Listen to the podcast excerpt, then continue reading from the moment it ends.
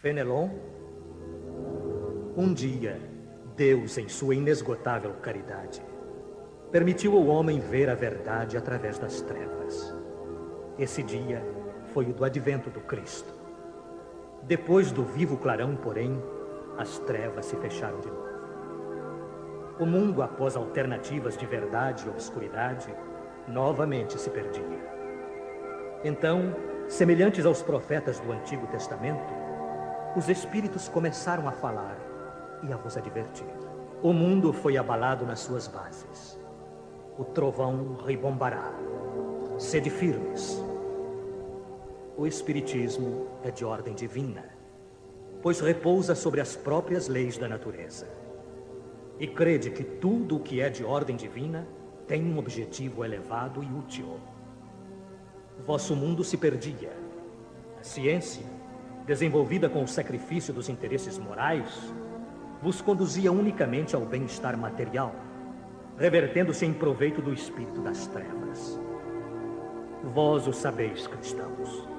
O coração e o amor devem marchar unidos à ciência.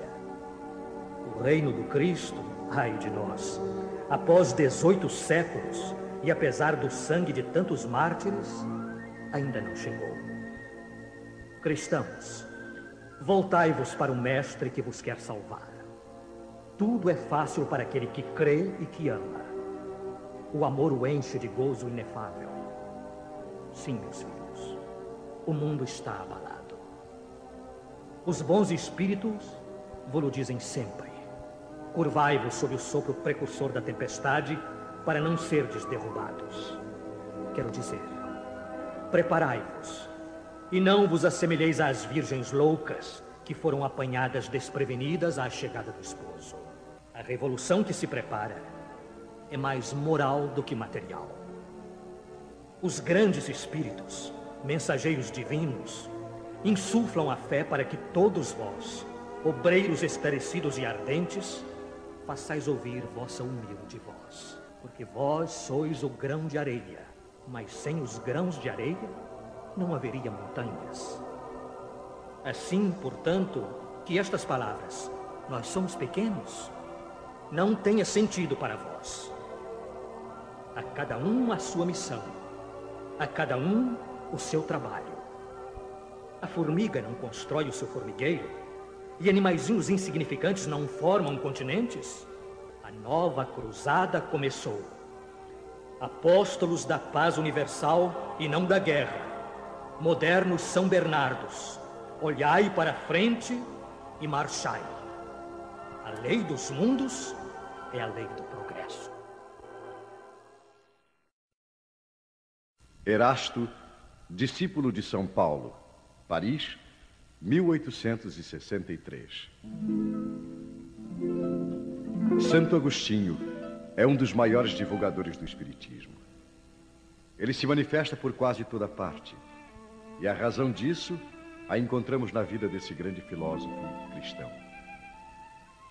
Pertence a essa vigorosa falange dos pais da igreja a que a cristandade deve as suas mais sólidas bases. Como muitos, ele foi arrancado ao paganismo, ou melhor diremos, à mais profunda impiedade pelo clarão da verdade. Quando, em meio de seus desregramentos, ele sentiu na própria alma a estranha vibração que o chamava para si mesmo e lhe fez compreender que a felicidade não estava nos prazeres enervantes e fugidios. Quando, enfim, na sua estrada de Damasco, ele também ouviu a santa voz que lhe clamava: Saulo, Saulo, por que me persegues? E exclamou: Meu Deus, meu Deus, perdoa-me. Eu creio, sou cristão. E desde então se tornou um dos mais firmes pilares do Evangelho.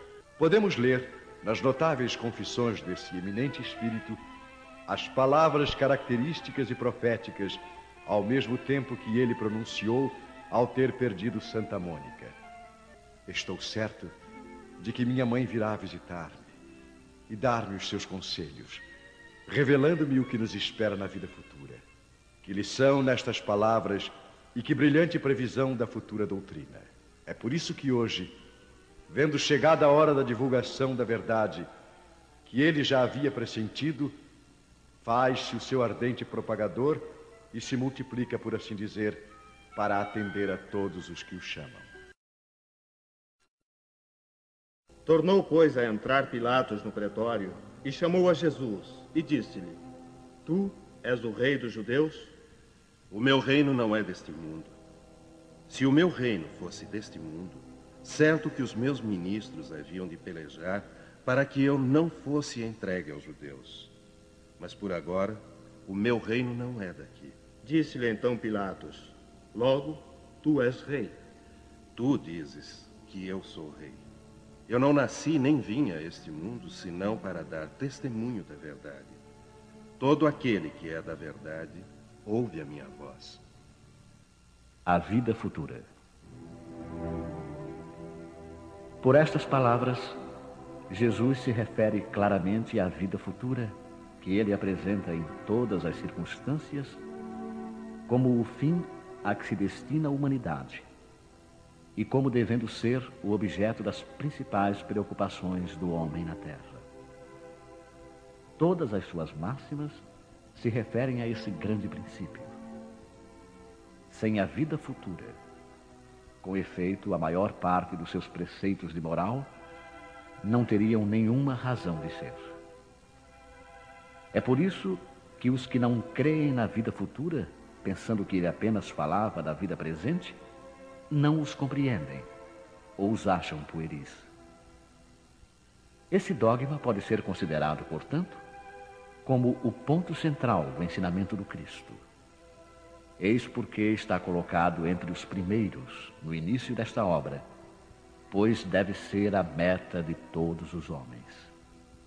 Só ele pode justificar os absurdos da vida terrestre e harmonizar-se com a justiça de Deus.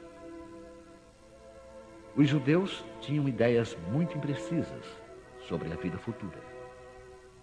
Acreditavam nos anjos, que consideravam como os seres privilegiados da criação, mas não sabiam que os homens um dia pudessem tornar-se anjos e participar da felicidade angélica. Segundo pensavam, a observação das leis de Deus era recompensada pelos bens terrenos, pela supremacia de sua nação no mundo, pelas vitórias que obteriam sobre os inimigos. As calamidades públicas e as derrotas eram os castigos da desobediência. Moisés o confirmou ao dizer essas coisas ainda mais fortemente a um povo ignorante de pastores que precisava ser tocado antes de tudo pelos interesses deste mundo. Mais tarde, Jesus veio lhes revelar que existe outro mundo, onde a justiça de Deus se realiza. É esse mundo que ele promete aos que observam os mandamentos de Deus. É nele que os bons são recompensados. Esse mundo é o seu reino, no qual se encontra em toda a sua glória e para o qual voltará ao deixar a terra. Jesus, entretanto, conformando o seu ensino ao estado dos homens da época, evitou de lhes dar o esclarecimento completo, que os deslumbraria em vez de iluminar, porque eles não o teriam compreendido. Ele se limitou a colocar, de certo modo, a vida futura como um princípio, uma lei da natureza a qual ninguém pode escapar. Todo cristão, portanto, crê forçosamente na vida futura. Mas a ideia que muitos fazem dela é vaga, incompleta e, por isso mesmo, falsa em muitos pontos. Para grande número, é apenas uma crença, sem nenhuma certeza decisiva. E daí as dúvidas e até mesmo a incredulidade. O Espiritismo veio completar nesse ponto, como em muitos outros, o ensinamento do Cristo, quando os homens se mostraram maduros para compreender a verdade. Com o Espiritismo, a vida futura não é mais simples artigo de fé ou simples hipótese. É uma realidade material provada pelos fatos porque são as testemunhas oculares que a vêm descrever em todas as suas fases e peripécias, de tal maneira que não somente a dúvida já não é mais possível, como a inteligência mais vulgar pode fazer uma ideia dos seus mais variados aspectos, da mesma forma que imaginaria um país do qual se lê uma descrição detalhada. Ora, esta descrição da vida futura é de tal maneira circunstanciada, são tão racionais as condições da existência feliz ou infeliz dos que nela se encontram, que acabamos por concordar que não podia ser de outra maneira e que ela bem representa a verdadeira justiça de Deus. O ponto de vista. A ideia clara e precisa que se faz da vida futura dá uma fé inabalável no porvir. E essa fé tem consequências enormes sobre a moralização dos homens, porque muda completamente o ponto de vista pelo qual eles encaram a vida terrena. Para aquele que se coloca, pelo pensamento, na vida espiritual que é infinita, a vida corporal não é mais do que rápida passagem, uma breve permanência num país ingrato. As vicissitudes e as tribulações da vida são apenas incidentes que ele enfrenta com paciência, porque sabe que são de curta duração e devem ser seguidos de uma situação mais feliz. A morte nada tem de pavoroso não é mais a porta do nada, mas a da libertação, que abre para o exilado a morada da felicidade e da paz. Sabendo que se encontra numa condição temporária e não definitiva, ele encara as dificuldades da vida com mais indiferença, do que resulta uma calma de espírito que lhe abranda as amarguras. Pela simples dúvida sobre a vida futura, o homem concentra todos os seus pensamentos na vida terrena. Incerto do porvir, dedica-se inteiramente ao presente. Não entrevendo bens mais preciosos que os da terra, ele se porta como a criança que nada vê além dos seus brinquedos e tudo faz para os obter. A perda do menor dos seus bens causa-lhe pungente mágoa. Um desengano, uma esperança perdida, uma ambição insatisfeita, uma injustiça de que for vítima, o orgulho ou a vaidade feridas, são outros tantos tormentos que fazem da sua vida uma angústia perpétua, pois que se entrega voluntariamente a uma verdadeira tortura de todos os instantes. Sob o ponto de vista da vida terrena, em cujo centro se coloca, tudo se agiganta ao seu redor. O mal que o atinge, como o bem que toca aos outros, tudo adquire aos seus olhos enorme importância. É como o homem que, dentro de uma cidade, vê tudo grande em seu redor. Os cidadãos eminentes, como os monumentos. Mas que, subindo a uma montanha, tudo lhe parece pequeno. Assim acontece com aquele que encara a vida terrena do ponto de vista da vida futura. A humanidade, como as estrelas no céu, se perde na imensidade. Ele então se apercebe de que grandes e pequenos se confundem como as formigas no monte de terra. Que operários e poderosos são da mesma estatura.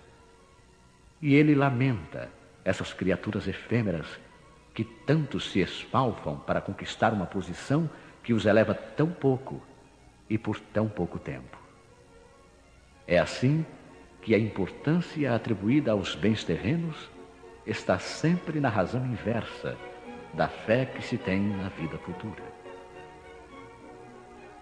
Se todos pensarem assim, dir-se-á, ninguém mais se ocupando das coisas da terra, tudo perigará. Mas não, porque o homem procura instintivamente o seu bem-estar. E mesmo tendo a certeza de que ficará por pouco tempo em algum lugar, ainda quererá estar o melhor ou o menos mal possível. Não há uma só pessoa que, sentindo um espinho sob a mão, não a retire para não ser picada. Ora, a procura do bem-estar força o homem a melhorar todas as coisas. Impulsionado como ele é pelo instinto do progresso e da conservação, que decorre das próprias leis da natureza. Ele trabalha, portanto, por necessidade, por gosto e por dever, e com isso cumpre os desígnios da providência, que o colocou na terra para esse fim. Só aquele que considera o futuro pode dar ao presente uma importância relativa, consolando-se facilmente de seus reveses, ao pensar no destino que o aguarda. Deus não condena, portanto, os gozos terrenos, mas o abuso desses gozos em prejuízo dos interesses da alma. É contra esse abuso que se previnem os que compreendem essas palavras de Jesus. O meu reino não é deste mundo. Aquele que se identifica com a vida futura é semelhante a um homem rico que perde uma pequena soma sem se perturbar. E aquele que concentra os seus pensamentos na vida terrestre é como o pobre, que ao perder tudo que possui, cai em desespero. O Espiritismo dá amplitude ao pensamento e abre-lhe novos horizontes. Ao invés dessa visão estreita e mesquinha que o concentra na vida presente, fazendo do instante que passa sobre a terra o único e frágil esteio do futuro eterno, ele nos mostra que esta vida é um simples elo do conjunto harmonioso e grandioso da obra do Criador e revela a solidariedade que liga todas as existências de um mesmo ser, todos os seres de um mesmo mundo e os seres de todos os mundos. Oferece assim uma base e uma razão de ser à fraternidade universal, enquanto a doutrina da criação da alma, no momento do nascimento de cada corpo, faz que todos os seres sejam estranhos uns aos outros. Essa solidariedade das partes de um mesmo todo explica o que é inexplicável, quando apenas consideramos uma parte. Essa visão de conjunto, os homens do tempo de Cristo não podiam compreender. E por isso, o seu conhecimento foi reservado para mais tarde. Instruções dos Espíritos. Uma realeza terrena. Rainha de França. Quem poderia melhor do que eu compreender a verdade destas palavras de Nosso Senhor? Meu reino não é deste mundo. O orgulho me perdeu sobre a terra. Quem, pois, compreenderia o nada dos reinos do mundo se eu não o compreendesse? O que foi que eu levei comigo da minha realeza terrena? Nada, absolutamente nada. E como para tornar a lição mais terrível, ela não me acompanhou sequer até o túmulo. Rainha eu fui entre os homens, e rainha pensei chegar no reino dos céus. Mas que desilusão! E que humilhação quando, ao invés de ser ali recebida como soberana, tive de ver acima de mim, mas muito acima, homens que eu considerava pequeninos e os desprezava por não terem nas veias um sangue nobre. Oh, só então compreendi a fatuidade dos homens e das grandezas que tão avidamente buscamos sobre a terra. Para preparar um lugar nesse reino, são necessárias a abnegação, a humildade, a caridade, a benevolência para com todos. Não se pergunta o que fostes, que posição ocupastes, mas o bem que fizestes e as lágrimas que enxugastes. Oh Jesus, Disseste que teu reino não era deste mundo, porque é necessário sofrer para chegar ao céu, e os degraus do trono não levam até lá.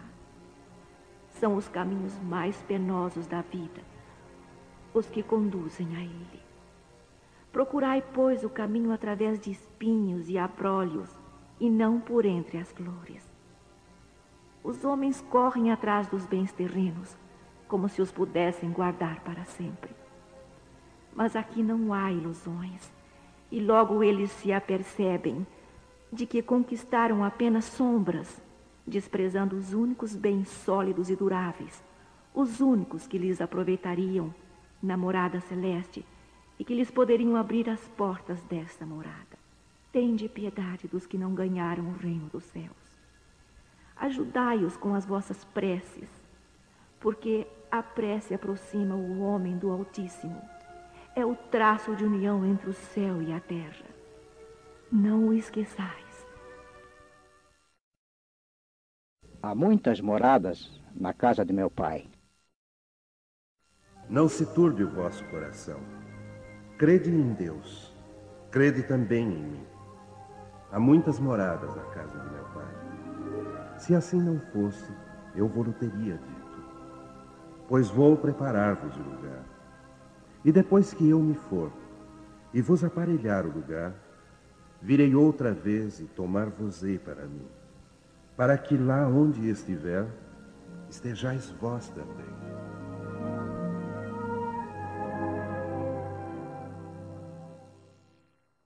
Diferentes estados da alma na erraticidade.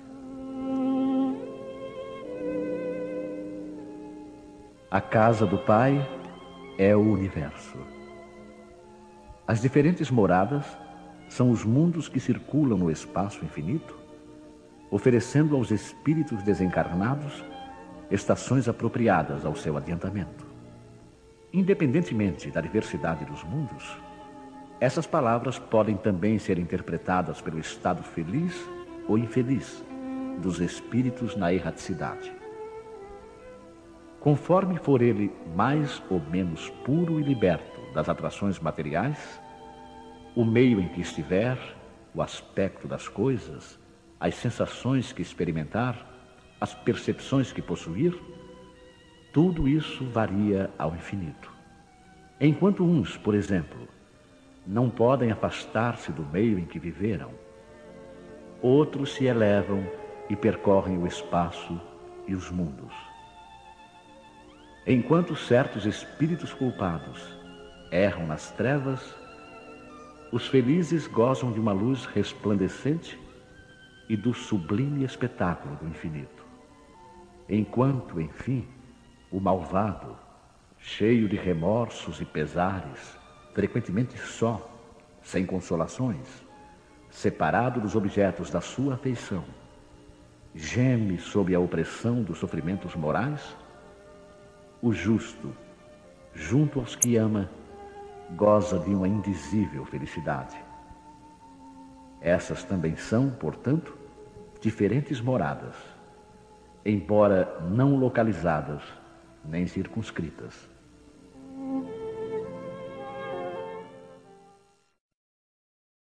Diversas categorias de mundos habitados.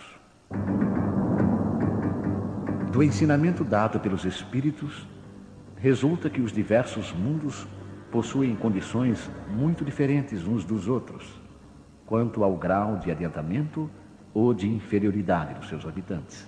Dentre eles, há os que são ainda inferiores à Terra, física e moralmente. Outros estão no mesmo grau. E outros lhe são mais ou menos superiores em todos os sentidos. Nos mundos inferiores, a existência é toda material. As paixões reinam soberanas. A vida moral quase não existe. À medida que esta se desenvolve, a influência da matéria diminui, de maneira que nos mundos mais avançados, a vida é, por assim dizer, toda espiritual. Nos mundos intermediários, o bem e o mal se misturam, e um predomina sobre o outro segundo o grau de adiantamento em que se encontrarem. Embora não possamos fazer uma classificação absoluta dos diversos mundos, podemos, pelo menos, considerando o seu estado e o seu destino, com base nos seus aspectos mais destacados, dividi-los assim, de um modo geral.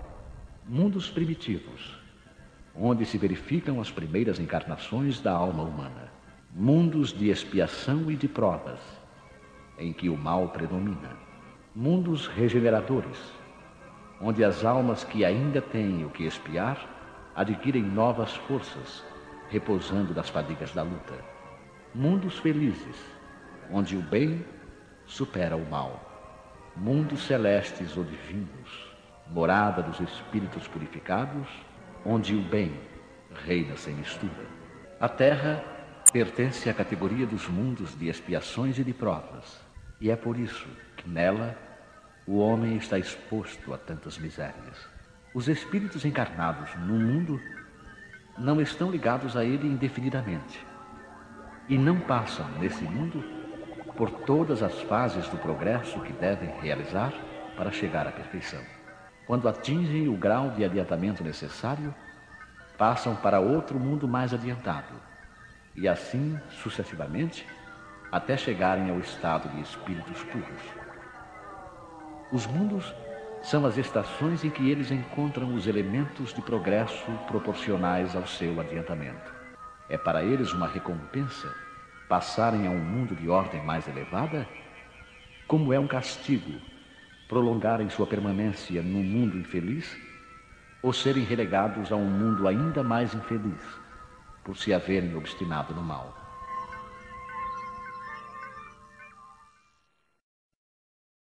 Destino da Terra e causas das misérias humanas.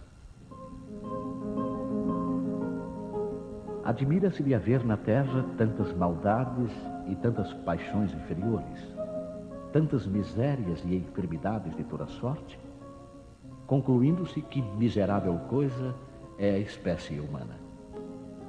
Esse julgamento decorre de uma visão estreita que dá uma falsa ideia do conjunto. É necessário considerar que toda a humanidade não se encontra na Terra, mas apenas uma pequena fração dela porque a espécie humana abrange todos os seres dotados de razão que povoam os inumeráveis mundos do universo. Ora, o que seria a população da Terra diante da população total desses mundos? Bem menos que a de um lugarejo em relação à de um grande império. A condição material e moral da humanidade terrena nada tem, pois, de estranho se levarmos em conta o destino da Terra e a natureza de sua população. Faríamos uma ideia muito falsa da população de uma grande cidade se a julgássemos pelos moradores dos bairros mais pobres e sórdidos. Num hospital, só vemos doentes e estropiados. Numa galé, vemos todas as torpezas, todos os vícios reunidos. Nas regiões insalubres, a maior parte dos habitantes são pálidos, fracos e doentes. Pois bem, consideremos a Terra como uma rabalde, um hospital, uma penitenciária, um pantanal, porque ela é tudo isso a um só tempo. E compreenderemos por que as suas aflições sobrepujam os prazeres. Porque não se enviam aos hospitais as pessoas sadias, nem às casas de correção os que não praticaram crimes. E nem os hospitais, nem as casas de correção são lugares de delícias. Ora, da mesma maneira que numa cidade toda a população não se encontra nos hospitais ou nas prisões, assim a humanidade inteira não se encontra na terra. E como saímos do hospital quando estamos curados e da prisão quando cumprimos a pena, o homem sai da terra para mundos mais felizes, quando se acha curado de suas enfermidades morais. Instruções dos Espíritos, mundos superiores e inferiores. Resumo do ensinamento de todos os espíritos superiores. A classificação de mundos inferiores e mundos superiores é antes relativa do que absoluta pois um mundo é inferior ou superior em relação aos que se acham abaixo ou acima dele, na escala progressiva.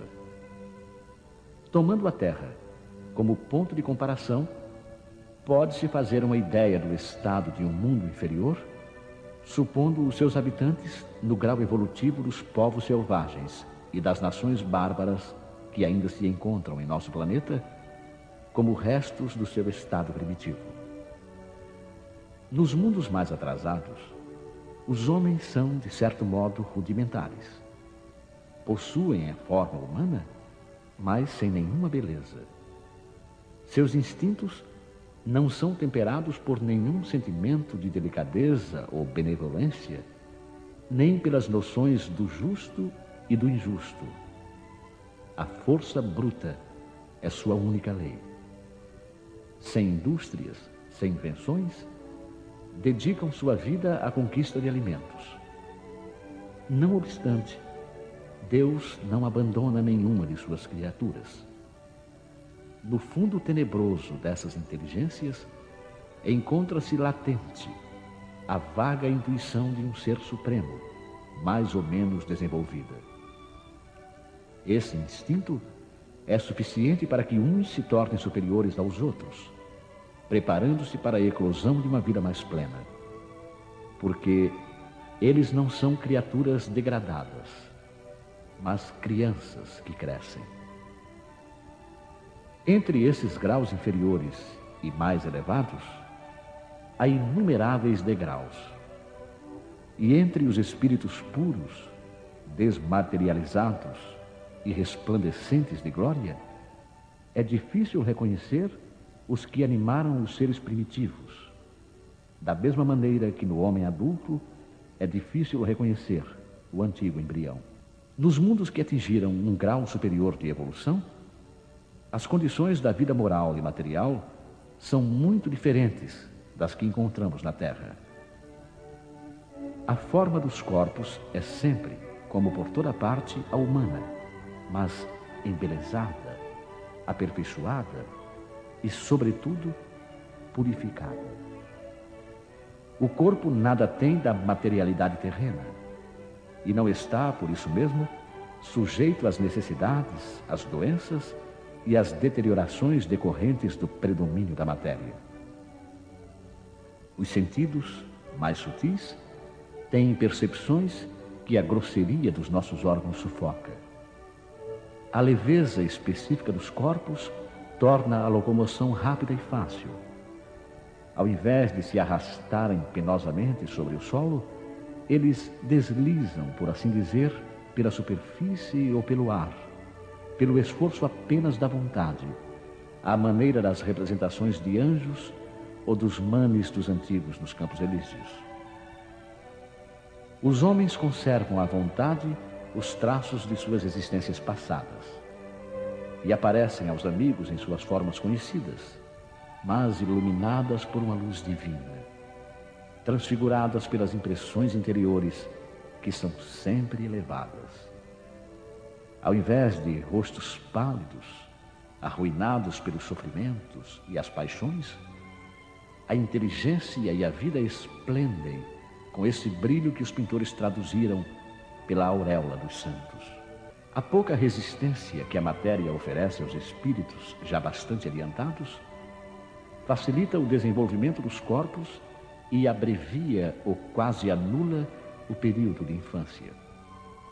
A vida, isenta de cuidados e angústias, é proporcionalmente muito mais longa que a da terra. Em princípio, a longevidade é proporcional ao grau de adiantamento dos mundos. A morte não tem nenhum dos horrores da decomposição.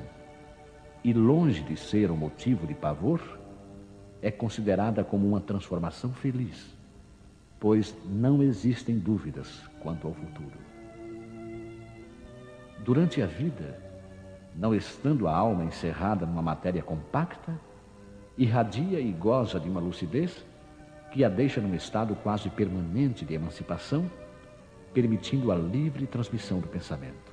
Nos mundos felizes, as relações de povo para povo, sempre amigáveis, jamais são perturbadas pelas ambições de dominação e pelas guerras que lhes são consequentes. Não existem senhores nem escravos, nem privilegiados de nascimento.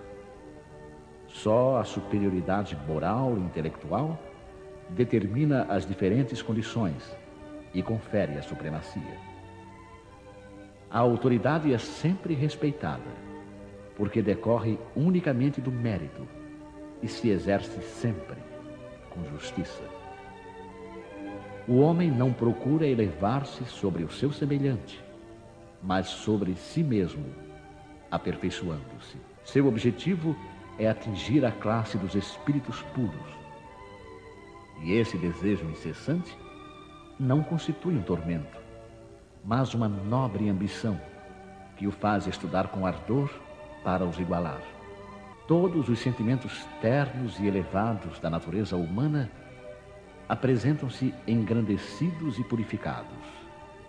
Os ódios, as mesquinharias do ciúme, as baixas cobiças da inveja são ali desconhecidos. Um sentimento de amor e fraternidade une a todos os homens, e os mais fortes ajudam os mais fracos. Suas posses são correspondentes às possibilidades de aquisição de suas inteligências. Mas ninguém sofre a falta do necessário, porque ninguém ali se encontra em expiação. Em uma palavra, o mal não existe. No vosso mundo, tendes necessidade do mal para sentir o bem, da noite para admirar a luz, da doença para apreciar a saúde. Lá, esses contrastes não são necessários.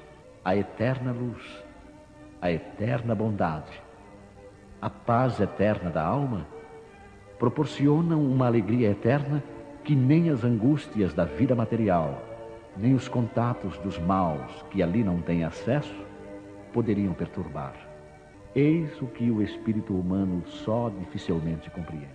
Ele foi engenhoso para pintar os tormentos do inferno, mas jamais pôde representar as alegrias do céu.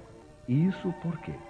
Porque, sendo inferior, só tem experimentado penas e misérias e não pode entrever as claridades celestes. Ele não pode falar daquilo que não conhece. Mas à medida que se eleva e se purifica, o seu horizonte se alarga e ele compreende o bem que está à sua frente, como compreendeu o mal que deixa para trás.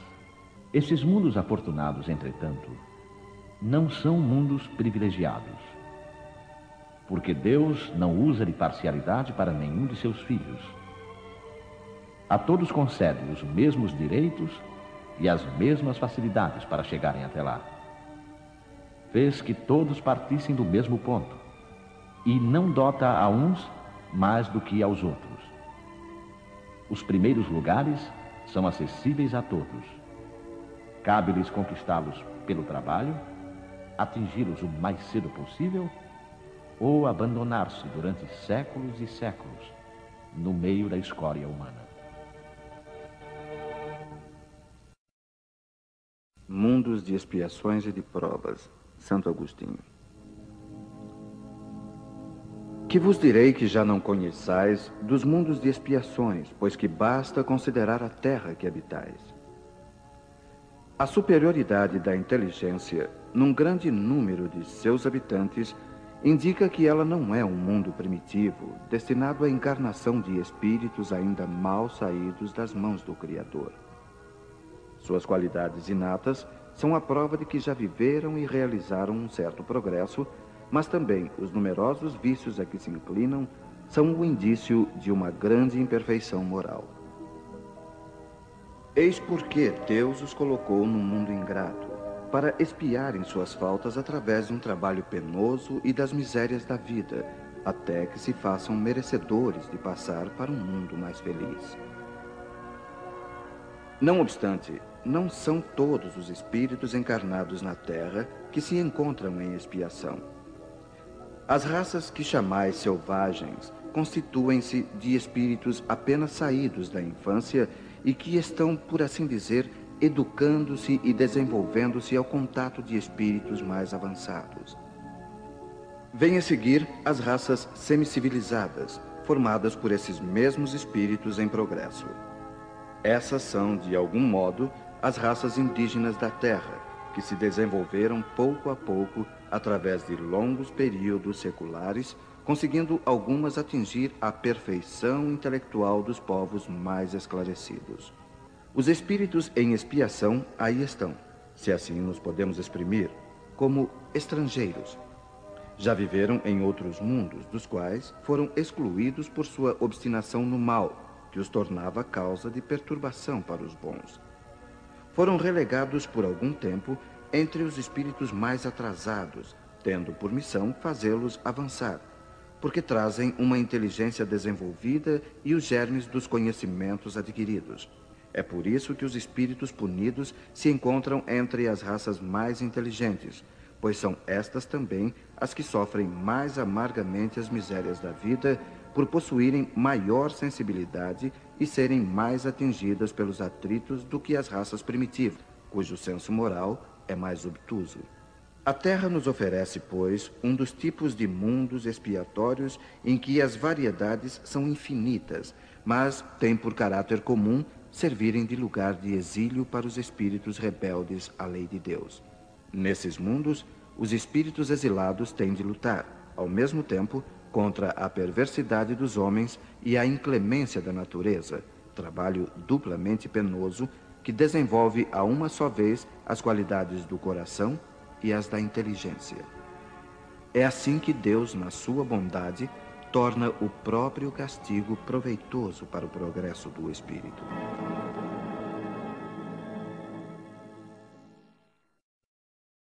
Mundos regeneradores. Entre essas estrelas que cintilam na abóbada azulada, quantas delas são mundos, como o vosso, designados pelo Senhor para expiação e provas? Mas há também entre elas mundos mais infelizes e melhores, como há mundos transitórios que podemos chamar de regeneradores. Cada turbilhão planetário, girando no espaço em torno de um centro comum, arrasta consigo mundos primitivos, de provas, de regeneração e de felicidade. Já ouvistes falar desses mundos em que a alma nascente é colocada ainda ignorante do bem e do mal, para que possa marchar em direção a Deus, senhora de si mesma, na posse do seu livre arbítrio. Já ouvistes falar das amplas faculdades de que a alma foi dotada para praticar o bem, mas, ai, existem as que sucumbem. Então Deus, que não quer aniquilá-las, permite-lhes ir a esses mundos em que, de encarnações em encarnações, podem fazer-se novamente dignas da glória a que foram destinadas. Os mundos regeneradores servem de transição entre os mundos de expiação e os felizes. A alma que se arrepende, neles encontra a paz e o descanso, acabando por se purificar. Sem dúvida, mesmo nesses mundos, o homem ainda está sujeito às leis que regem a matéria. A humanidade experimenta as vossas sensações e os vossos desejos, mas está isenta das paixões desordenadas que vos escravizam. Neles não há mais o orgulho que emudece o coração, a inveja que o tortura e o ódio que os asfixia. A palavra amor está escrita em todas as frontes, uma perfeita equidade regula as relações sociais. Todos manifestam a Deus e procuram elevar-se a Ele, seguindo as suas leis. Nesses mundos, contudo, ainda não existe a perfeita felicidade, mas a aurora da felicidade. O homem ainda é carnal e por isso mesmo sujeito às vicissitudes de que só estão isentos os seres completamente desmaterializados. Ainda tem provas a sofrer, mas estas não se revestem das pungentes angústias da expiação. Comparados à terra, esses mundos são mais felizes e muitos de vós gostariam de habitá-los porque representam a calma após a tempestade, a convalescença após uma doença cruel. Menos absorvido pelas coisas materiais, o homem entrevê melhor o futuro do que vós, Compreende que são outras as alegrias prometidas pelo Senhor aos que se tornam dignos, quando a morte ceifar novamente os seus corpos para lhes dar a verdadeira vida. É então que a alma liberta poderá pairar sobre os horizontes. Não mais os sentidos materiais e grosseiros, mas os sentidos de um perispírito puro e celeste, aspirando às emanações de Deus sob os aromas do amor e da caridade que se expandem do seu seio. Mas, ah, nesses mundos o homem ainda é falível. E o espírito do mal ainda não perdeu completamente o seu domínio sobre ele. Não avançar é recuar. E se ele não estiver firme no caminho do bem, pode cair novamente em mundos de expiação, onde o esperam novas e mais terríveis provas. Contemplai, pois, durante a noite, na hora do repouso e da prece, essa abóbada azulada, e entre as inumeráveis esferas que brilham sobre as vossas cabeças, procurai as que levam a Deus, e pedi que o mundo regenerador vos abra o seu seio após a expiação na terra. Progressão dos mundos. O progresso é uma das leis da natureza. Todos os seres da criação, animados e inanimados, estão submetidos a ela pela bondade de Deus, que deseja que tudo se engrandeça e prospere. A própria destruição, que parece para os homens o fim das coisas, é apenas um meio de levá-las pela transformação a um estado mais perfeito, pois tudo morre para renascer e nada volta para o nada. Ao mesmo tempo que os seres vivos progridem moralmente, os mundos que eles habitam progridem materialmente. Quem pudesse seguir um mundo em suas diversas fases, desde o instante em que se aglomeraram os primeiros átomos da sua constituição, o veria percorrer uma escala incessantemente progressiva, mas em graus insensíveis para cada geração, e oferecer aos seus habitantes uma morada mais agradável, à medida que eles também avançam na senda do progresso. Assim, marcham paralelamente o progresso do homem, o dos animais, seus auxiliares, o dos vegetais e o das formas de habitação, porque nada fica estacionário na natureza. Quanto esta ideia é grandiosa e digna da majestade do Criador e como, ao contrário, é pequena e indigna do seu poder aquela que concentra a sua solicitude e a sua providência no imperceptível grão de areia da terra e restringe a humanidade a algumas criaturas que o habitam. A terra, seguindo essa lei, esteve material e moralmente num estado inferior ao de hoje e atingirá, sob esses dois aspectos, um grau mais avançado. Ela chegou a um de seus períodos de transformação e vai passar de mundo expiatório a mundo regenerador. Então os homens encontrarão nela a felicidade, porque a lei de Deus a governará.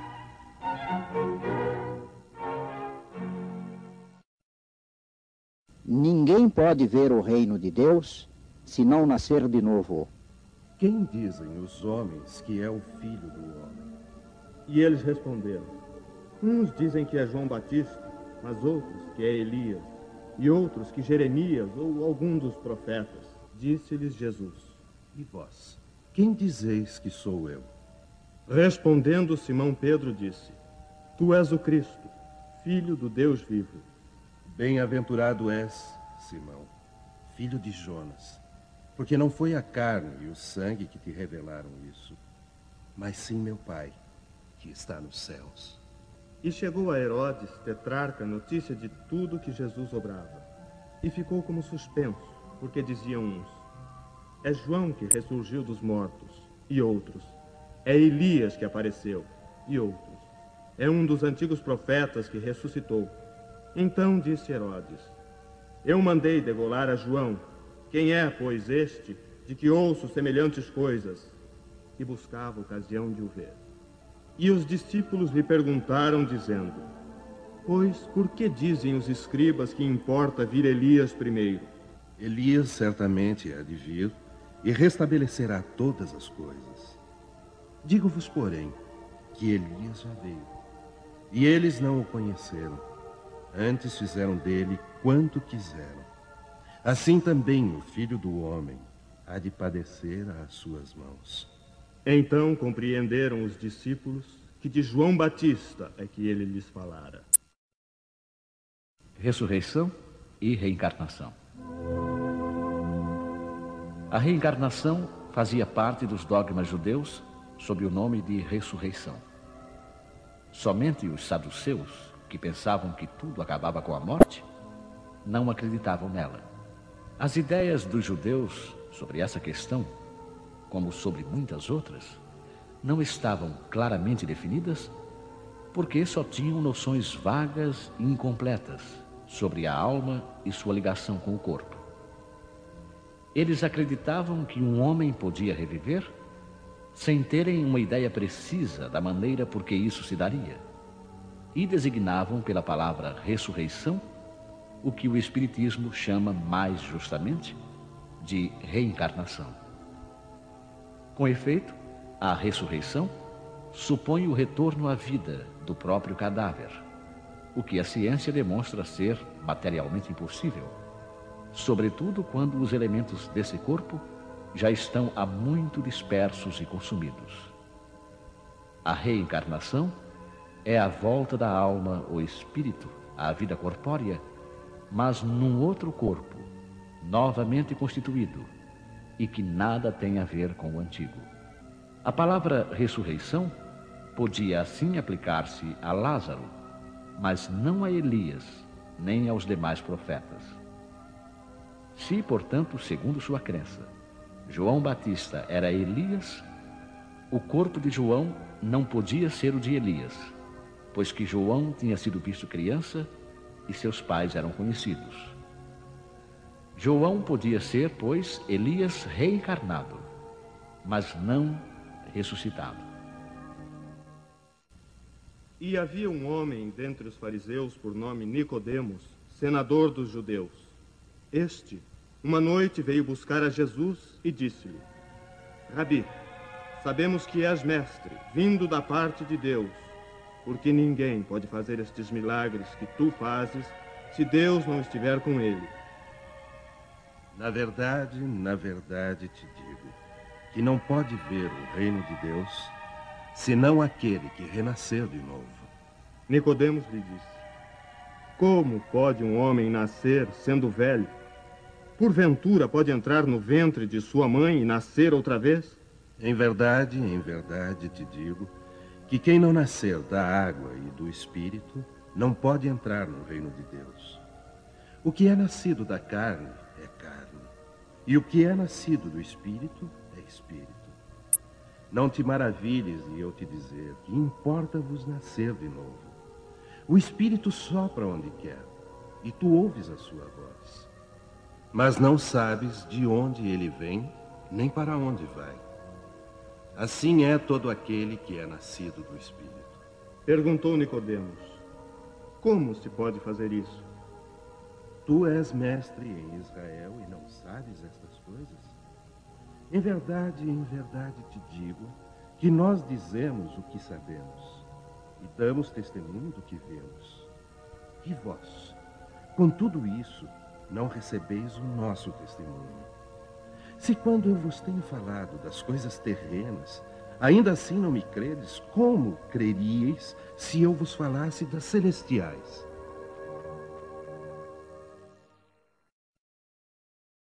Ressurreição e reencarnação. A ideia de que João Batista era Elias e de que os profetas podiam reviver na terra encontra-se em muitas passagens dos evangelhos já reproduzidas. Se essa crença fosse um erro, Jesus não deixaria de combatê-la como o fez com tantas outras. Longe disso, porém, ele a sancionou com toda a sua autoridade e a transformou num princípio, fazendo a condição necessária quando disse: Ninguém pode ver o reino dos céus se não nascer de novo. E insistiu, acrescentando: Não te maravilhes de eu ter dito que é necessário nascer de novo. Estas palavras, se não renascer da água e do espírito, foram interpretadas no sentido da regeneração pela água do batismo. Mas o texto primitivo diz simplesmente: não renascer da água e do espírito. Enquanto que, em algumas traduções, a expressão do espírito foi substituída por do Espírito Santo, o que não corresponde ao mesmo pensamento. Esse ponto capital ressalta dos primeiros comentários feitos sobre o Evangelho, assim como um dia será constatado sem equívoco possível. Para compreender o verdadeiro sentido dessas palavras, é necessário reportar a significação da palavra água, que não foi empregada no seu sentido específico. Os antigos tinham conhecimentos imperfeitos sobre as ciências físicas e acreditavam que a Terra havia saído das águas. Por isso, consideravam a água como o elemento gerador absoluto. É assim que encontramos no Gênesis. O Espírito de Deus era levado sobre as águas, flutuava sobre as águas. Que o firmamento seja feito no meio das águas que as águas que estão sobre o céu se reúnam num só lugar e que o elemento árido apareça. Que as águas produzam animais viventes que nadem na água e pássaros que voem sobre a terra e debaixo do firmamento. Conforme essa crença, a água se transformara no símbolo da natureza material, como o espírito o era da natureza inteligente estas palavras: Se o homem não renascer da água e do espírito, ou na água e no espírito, significam, pois, se o homem não renascer com o corpo e a alma. Deste sentido é que foram compreendidas no princípio. Esta interpretação se justifica, aliás, por estas outras palavras. O que é nascido da carne é carne, e o que é nascido do espírito é espírito. Jesus faz aqui uma distinção positiva entre o espírito e o corpo. O que é nascido da carne é carne, indica claramente que o corpo procede apenas do corpo e que o espírito é independente dele. O Espírito sopra onde quer e ouves a sua voz, mas não sabes de onde vem nem para onde vai. É uma passagem que se pode entender pelo Espírito de Deus que dá a vida a quem quer ou pela alma do homem.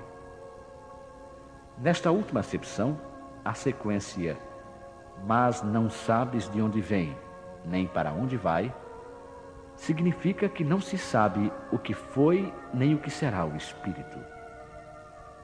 Se, pelo contrário, o espírito ou alma fosse criado com o corpo, saberíamos de onde ele vem, pois conheceríamos o seu começo.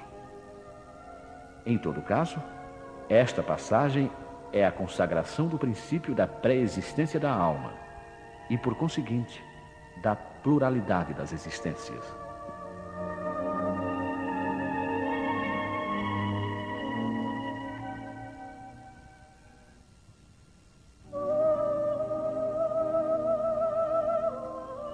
Desde os tempos de João Batista até agora, o reino dos céus é tomado pela força, e os que fazem violência são os que o arrebatam. Por que todos os profetas e a lei, até João, profetizaram? E se vós o quereis bem compreender, ele mesmo é o Elias que há de vir. O que tem ouvidos de ouvir, ouça.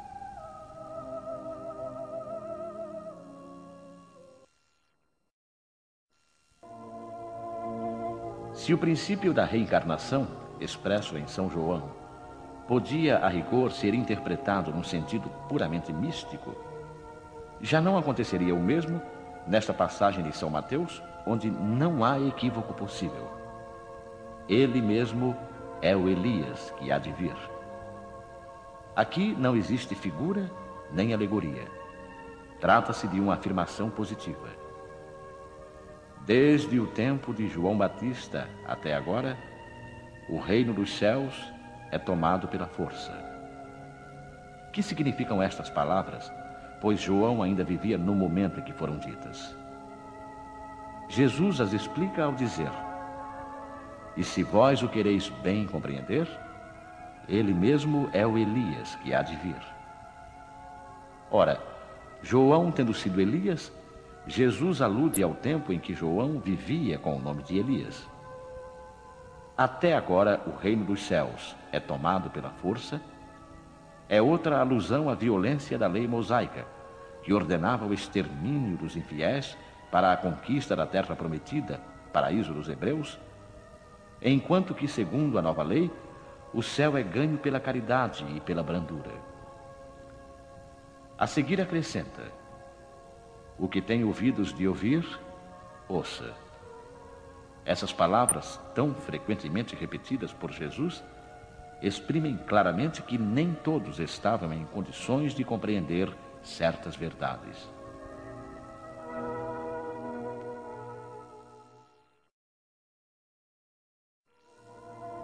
Os teus mortos viverão. Os meus, a quem tiraram a vida, ressuscitarão. Despertai e cantai louvores, vós, os que habitais no pó, porque o orvalho que cai sobre vós é o orvalho de luz, e arruinareis a terra e o reino dos gigantes. Esta passagem de Isaías é também bastante clara os teus mortos viverão. Se o profeta tivesse querido falar da vida espiritual, se tivesse querido dizer que os mortos não estavam mortos em espírito, teria dito: ainda vivem, e não viverão. Do ponto de vista espiritual, essas palavras seriam um contrassenso, pois implicariam numa interrupção na vida da alma no sentido de regeneração moral, seriam a negação das penas eternas, pois estabelecem o princípio de que todos os mortos reviverão. Quando o homem morre uma vez e seu corpo, separado do espírito, é consumido, em que se torna ele? Tendo o homem morrido uma vez, poderia ele reviver de novo? Nesta guerra em que me encontro, Todos os dias de minha vida estou esperando que chegue a minha mutação. Quando o homem morre, perde toda a sua força e expira. Depois, onde está ele? Se o homem morre, tornará a viver?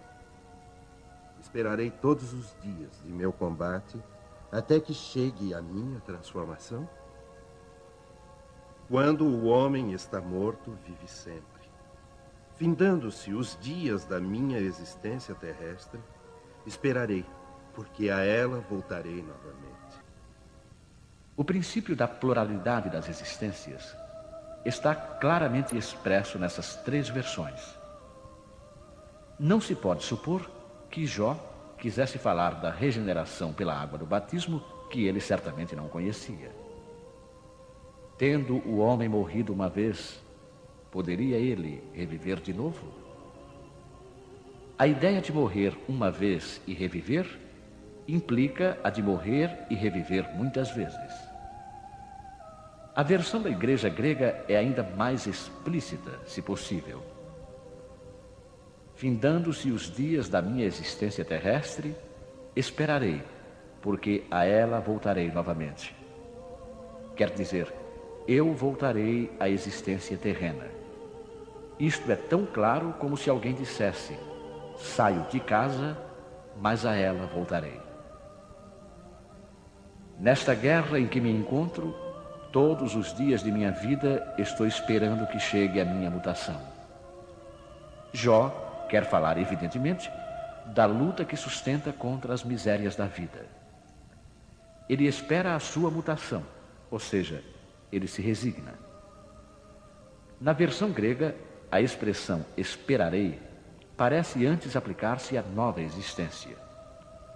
Findando-se os dias da minha existência terrestre, esperarei, porque a ela voltarei novamente.